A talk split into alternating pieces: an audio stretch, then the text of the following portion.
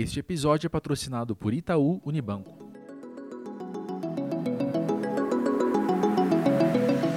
Sejam muito bem-vindos ao Falação, que hoje traz uma verdadeira aula sobre branding e comunicação mercadológica nos dias de hoje. Para isso, recebemos Rodolfo Araújo. Ele é vice-presidente de estratégia da Weber Shandwick, além de líder para a América Latina da United Minds, e também é professor do MBA da Escola Berge. Rodolfo, bem-vindo ao Falação. Prazer ter você com a gente. Obrigado, André. É um prazer. Espero que a conversa seja boa, não só para a gente, mas também para quem vai ouvir.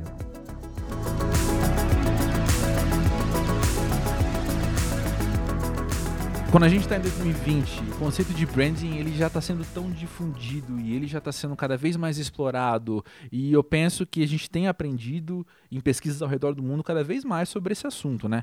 Quando a gente fala sobre branding hoje, quais as relações que esse tema tem com comunicação mercadológica e com marketing?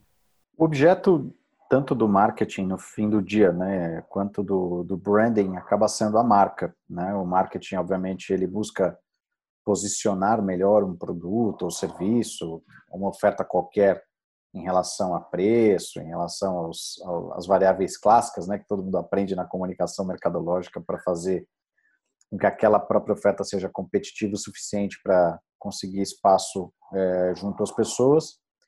É, e o que a gente entende por branding vai ao encontro disso, mas na verdade com uma abrangência um pouco maior. Então, o branding ele não é uma disciplina de marketing, ele não é uma disciplina só de comunicação. O branding, no fim, é um assunto de gestão. E por que, que ele é um assunto de gestão que gera impacto no marketing? Né? É, quando a gente pensa numa marca, quando a gente imagina uma marca, faz associações sobre ela, a gente rapidamente tem ali um pensamento que vai conectar alguns adjetivos a ela, né? Ou seja, a marca X, eu penso isso, isso da, dela, isso pode influenciar a minha decisão de compra, a minha recomendação, se eu vou falar bem, se eu vou falar mal. Então, a, a percepção das pessoas hoje, né? É, considerando que estamos todos expostos a um contexto digital pautado por distribuição, transparência e tudo mais, faz com que este, este, esta variável, ou seja, a percepção do outro, seja muito importante para a marca. Antes não. Antes, uma marca, talvez o branding e o marketing fossem até mais juntos. Porque bastava você fabricar alguma coisa, distribuir aquela coisa, vender aquele determinado bem, e estava tudo certo. É, você não tinha tanta competição, você não tinha é, tantos desafios quanto você tem hoje. Hoje você tem uma hipercompetição, uma hiperexposição de todo mundo, todo mundo querendo a atenção de todos. Né?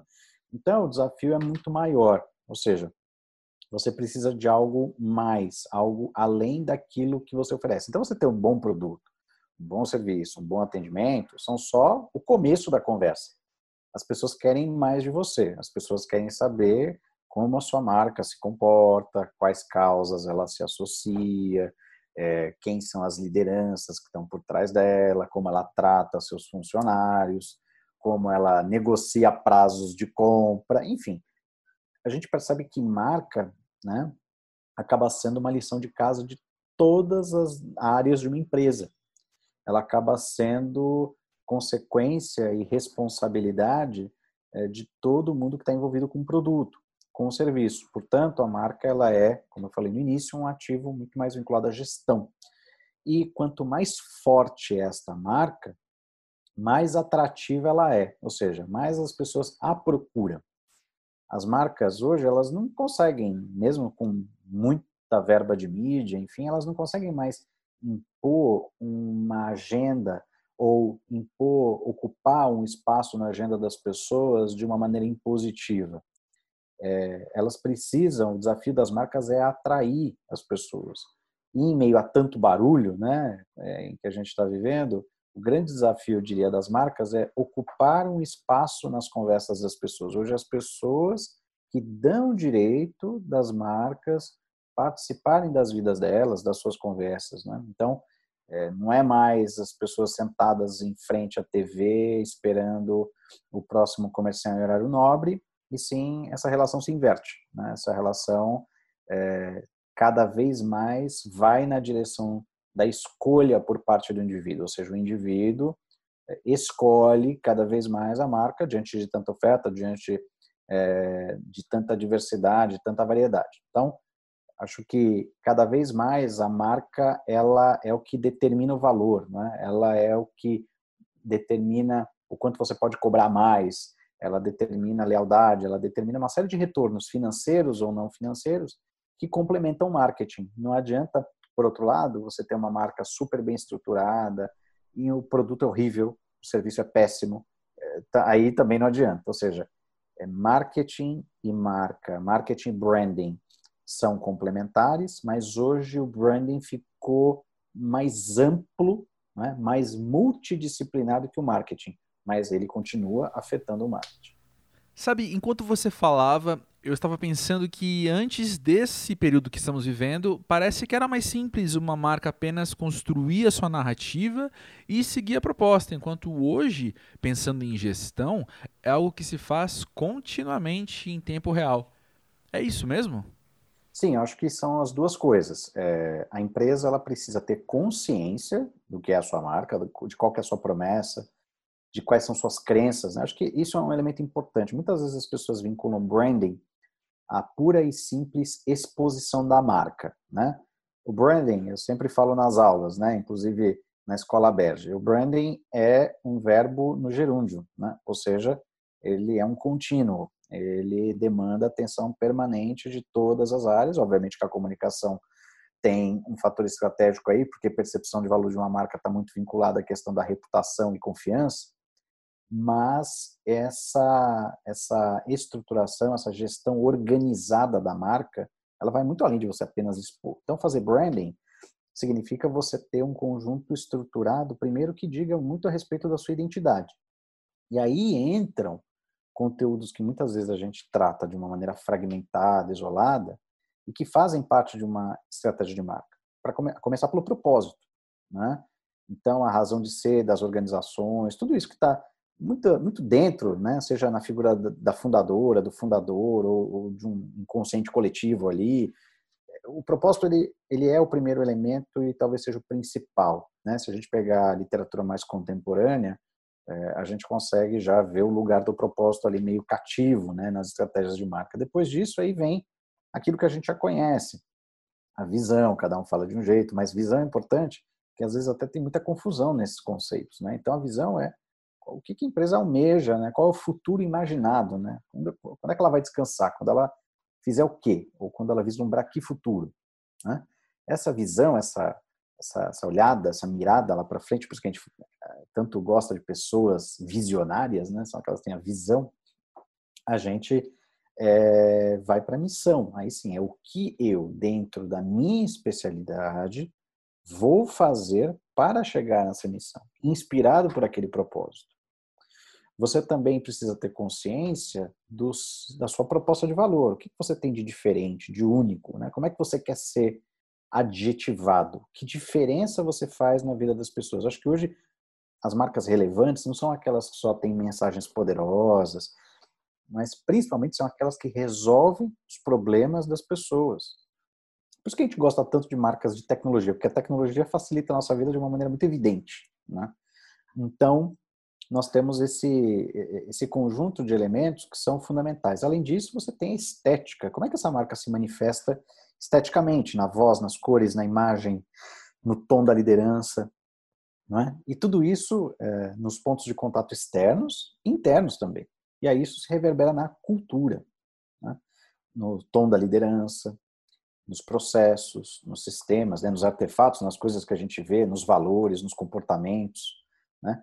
É, os valores também fazem parte desse conjunto de crenças essenciais ali. Tem um lugarzinho ao lado do, do, do propósito, mas também eles se reverberam na cultura né, nos comportamentos, nos símbolos, né, nos rituais, na, no design do ambiente de trabalho, que tanto vai mudar no pós-pandemia. Né, qual, qual é o lugar da interação hoje? Né? Então, é, esse é o lugar onde a marca ganha vida primeiro, é dentro.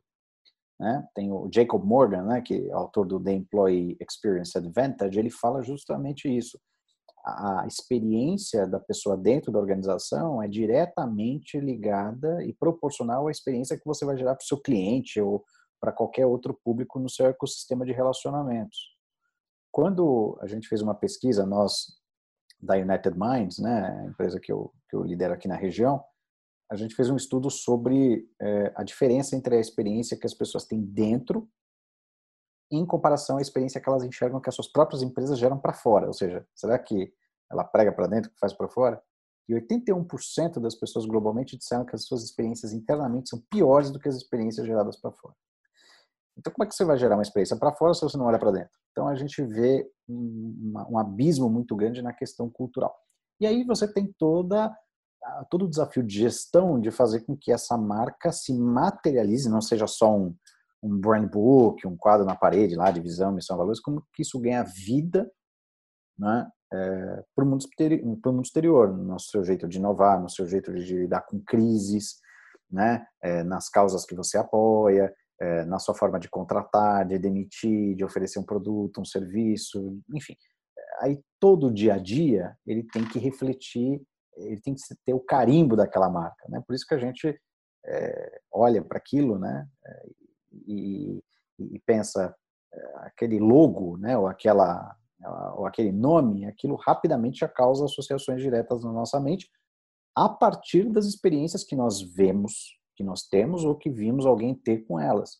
Então, esse comportamento, essa atitude no dia a dia é fundamental. Né? E isso determina a reputação, que é está muito vinculado ao que você falou na pergunta, que é esse tribunal 24 horas, né, a qual todos nós estamos submetidos. Né? Então, esse é um, é um outro aspecto importante que é o reputacional. A reputação é consequência da consistência dos seus comportamentos, da, da autenticidade das suas entregas mas ela é uma consequência. Né? E quanto melhor a sua reputação, mais confiança as pessoas vão ter. Só que aí o desafio aumenta. Elas vão esperar mais de você e você vai ter que seguir melhorando. Pois é, você citou esse tribunal e eu penso que é uma coisa da nossa geração, talvez, e que deve se agravar para as próximas gerações, que é estarmos sempre muito dispostos, muito, muito atentos a julgar as marcas, a julgar mesmo o todo o posicionamento e o quanto as marcas muitas vezes são cobradas de posicionamento em redes sociais. Quando se pensa nos próximos passos, nas próximas gerações, no futuro próximo, eu imagino que isso esteja sendo levado muito em conta hoje em dia, né? Eu olho muito do ponto de vista evolutivo, né? Então, se a gente pegar 20, 25 anos atrás, a gente percebe que há uma maturação, né, das gerações, dos consumidores, dos cidadãos, vamos chamar aqui de cidadãos, não de consumidores, em relação àquilo que as marcas podem oferecer. O que acontece no Brasil especificamente, porque isso é tão evidente aqui, mas também no, no mundo, mas acho que no Brasil é ainda mais crítico. A gente tem uma carência enorme né, de instituições e grupos aos quais é, devemos nos apoiar, né, aos quais a gente possa se apoiar.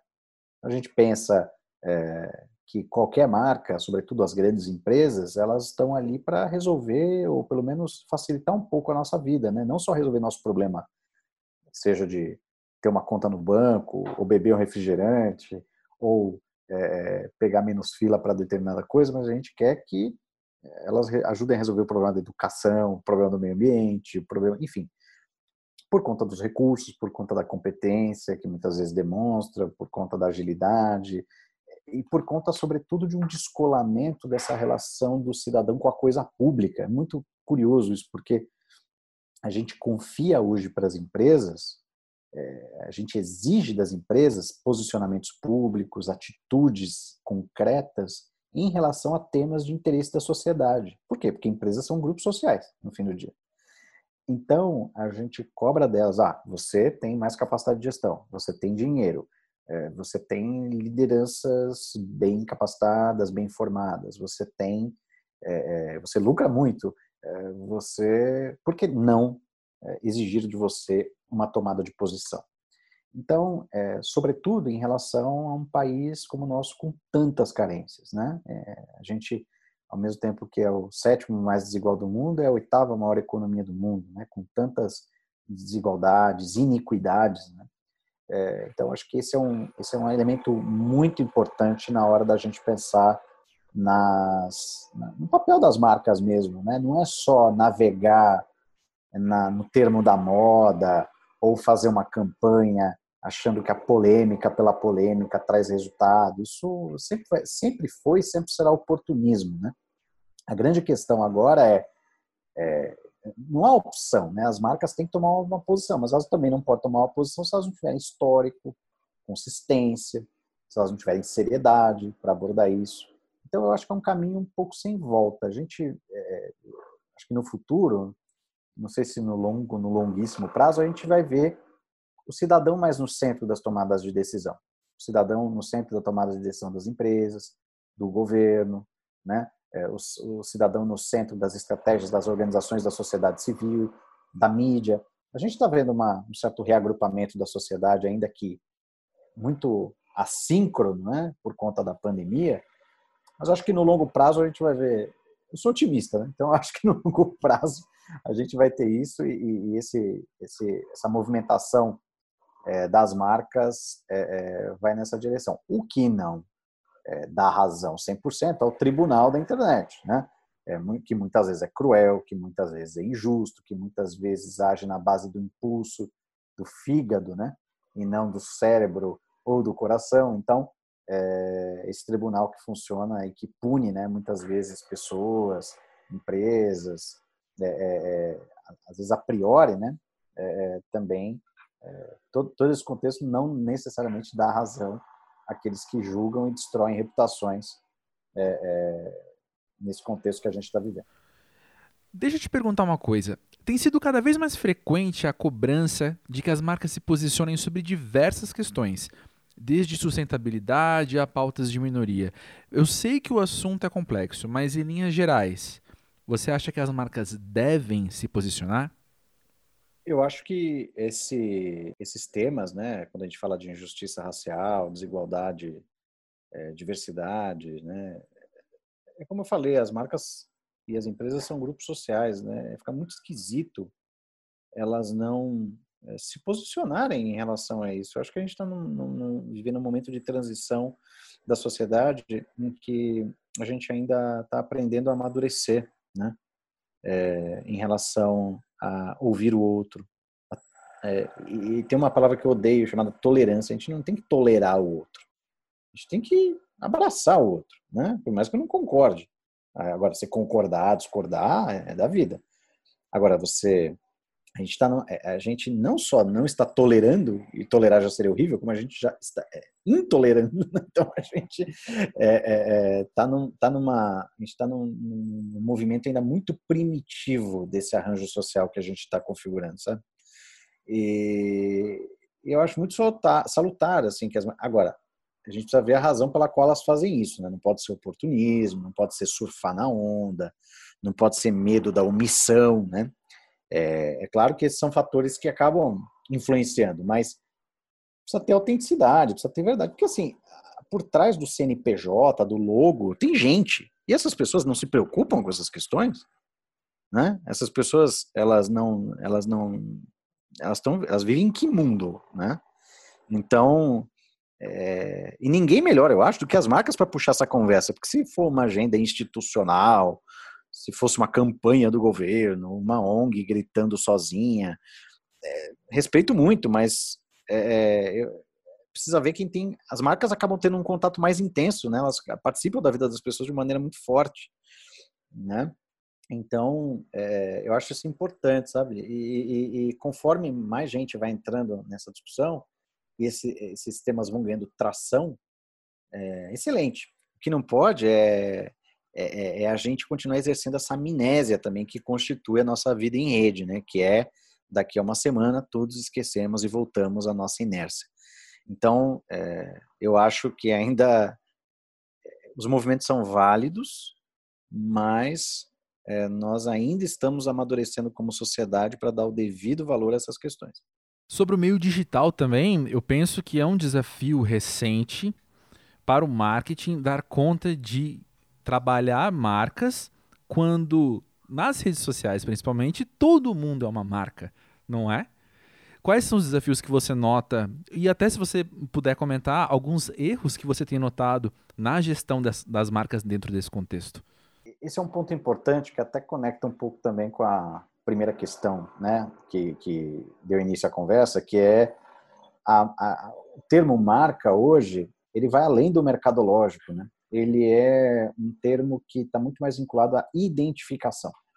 Ou seja, eu posso me identificar, né, as, a minha visão de mundo, é, o meu comportamento, a minha estética, é, tudo isso acaba sendo uma espécie de elemento de conexão que eu posso ter com é, um influenciador digital, que eu posso ter com uma ONG, que eu posso ter com um partido político, com uma empresa, né? Então, é, é, é realmente a gente vive numa arena de disputas, né, de significados, de disputa por atenção. E eu acho que os grandes erros nesse nesse cenário são aqueles erros muitas vezes vinculados à busca pela visibilidade pura, né? Ou seja, a busca sem significado em relação à visibilidade, né? Ou seja, a gente está no mercado, né, de atenções, no mercado de exposições, né, no mercado é, de, de, de venda da, da imagem, né? A gente tenta suprir uma carência social pelo like, né, pelo comentário, pela aceitação de um outro que eu não conheço, né, como se a busca pela máxima aceitação fosse o sinônimo de, um de uma determinada ideia de sucesso na sociedade contemporânea. E é, quando a gente toma isso como verdade, o atropelo é meio que inevitável. Então as pessoas acabam fazendo de tudo, né, para fazer, para chegar nesse santo grau da reputação. Às vezes também a gente vê os escorregões que são exatamente o contrário, ou seja, as pessoas se esquecem que estão sendo vigiadas e monitoradas o tempo todo e falam às vezes sem pensar, falam como se tivessem num ambiente muito privado, né? É, a gente tem, né, desde reuniões presidenciais até é, comentários em aplicativo de comida, né, de, de pessoas ou, ou de, de empresas, né, ou de instituições aí. Isso vale da lanchonete até o presidente, passando por uma grande empresa. É, a gente tem que entender que é, coerência, é, diálogo, né, é, escuta, é, humanidade são cada vez mais fundamentais nesse, nessa, nessa teia aí de relações e conversas que a gente é, que a gente está mergulhado, né?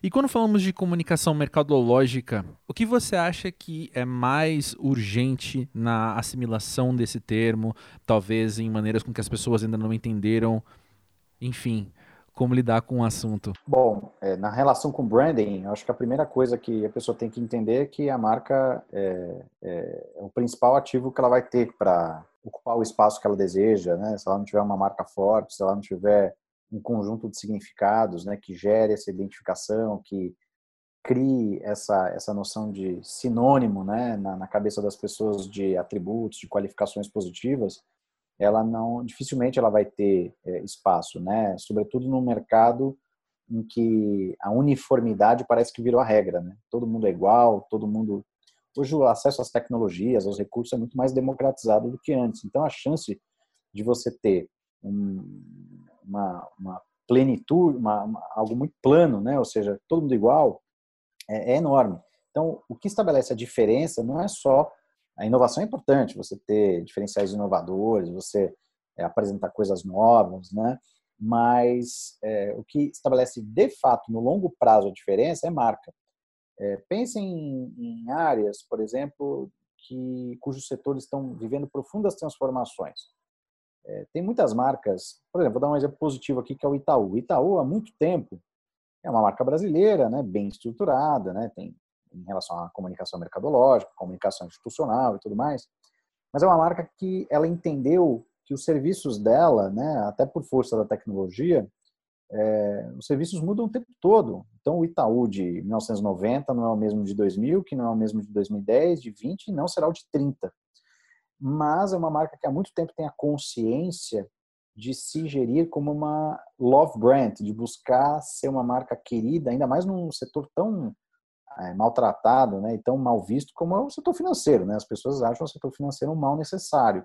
Né? Não estou falando novidade para ninguém. Então, o grande desafio, por exemplo, do Itaú é, não é brigar com os concorrentes, é brigar com Coca-Cola, com a Apple, com marcas queridas. Então, aí a gente acha, encontra um outro ponto interessante na gestão de marcas, que é a marca como uma propulsora de narrativas, de conteúdos, né, que vão gerar vínculos com as pessoas.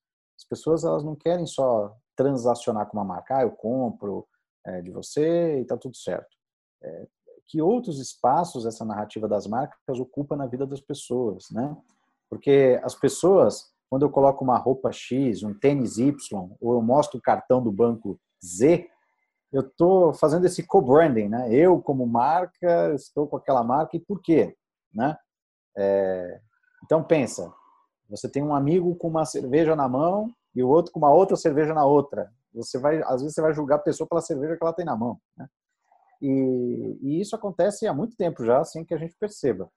Então, o banco, voltando ao exemplo do Itaú, é, independentemente do serviço que ele ofereça, pela plataforma que ele ofereça, se ele for uma marca querida, independentemente do que ele fizer, se amanhã ele nem for um banco, mas se ele for outra coisa, as pessoas vão continuar tendo uma, um sentimento positivo se ele fizer a lição de casa direito. Então, a marca ela se descola, ela tem esse poder até de se descolar do modelo de negócio atual. Porque se ela é uma marca querida, ela pode abrir frentes em diversos campos. Por exemplo, a Virgin, né, do Richard Branson. A Virgin é uma marca super querida, que tem um propósito muito bem definido, valores bem definidos. O próprio Richard Branson é um, é um, é um grande líder global, não só com a fama de popstar, mas é um, uma pessoa que pauta a agenda da sustentabilidade, é um, é um dos líderes é, é, cidadãos né, mais é, reconhecidos do planeta. E ele tem gravadora, ele tem companhia aérea, que agora está falindo, né, por razões óbvias, mas é, ele tem é, livraria, editora, enfim, ele tem tantos negócios, mas é tudo Virgin. E então aquele imaginário da Virgin empresta significado para uma série de mercados, para uma série de setores.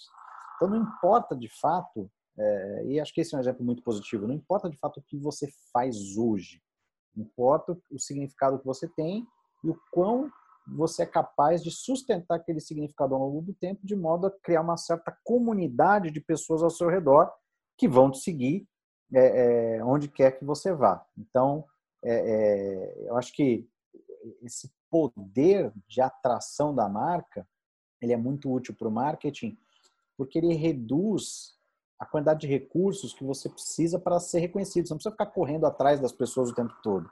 Quanto mais você investe nesse trabalho de base, mais condições você tem de ser uma marca atrativa, atraente. E ser atrativo custa zero, né? É, e menos custa na hora de você lançar um produto novo, porque as pessoas já te conhecem. Então, se a Unilever, por exemplo, lança um produto novo, é diferente de uma empresa que você nunca ouviu falar na vida. Pô, eu sei que é Unilever, eu sei que eu associo aquilo a um comportamento X em relação à sustentabilidade, a atributos vinculados à pontualidade, preço, qualidade, consistência, enfim. É, acho que a, a, a, a, marca ela acaba sendo um pilar do pensamento da comunicação mercadológica muito além da simples guerra de preço, ou da simples busca da inovação pela inovação, por mais sofisticada que a ciência do marketing é, esteja, né? E eu acho que esse é, um, esse é um elemento importante. Eu vejo cada vez mais as fronteiras da comunicação também se é, dissolvendo. Então, o marketing entendendo cada vez mais, ou entenderá cada vez mais, a importância da comunicação institucional e da reputação. Ambos beberão cada vez mais é, no branding, né? Que os dois vão viver na marca como um ativo.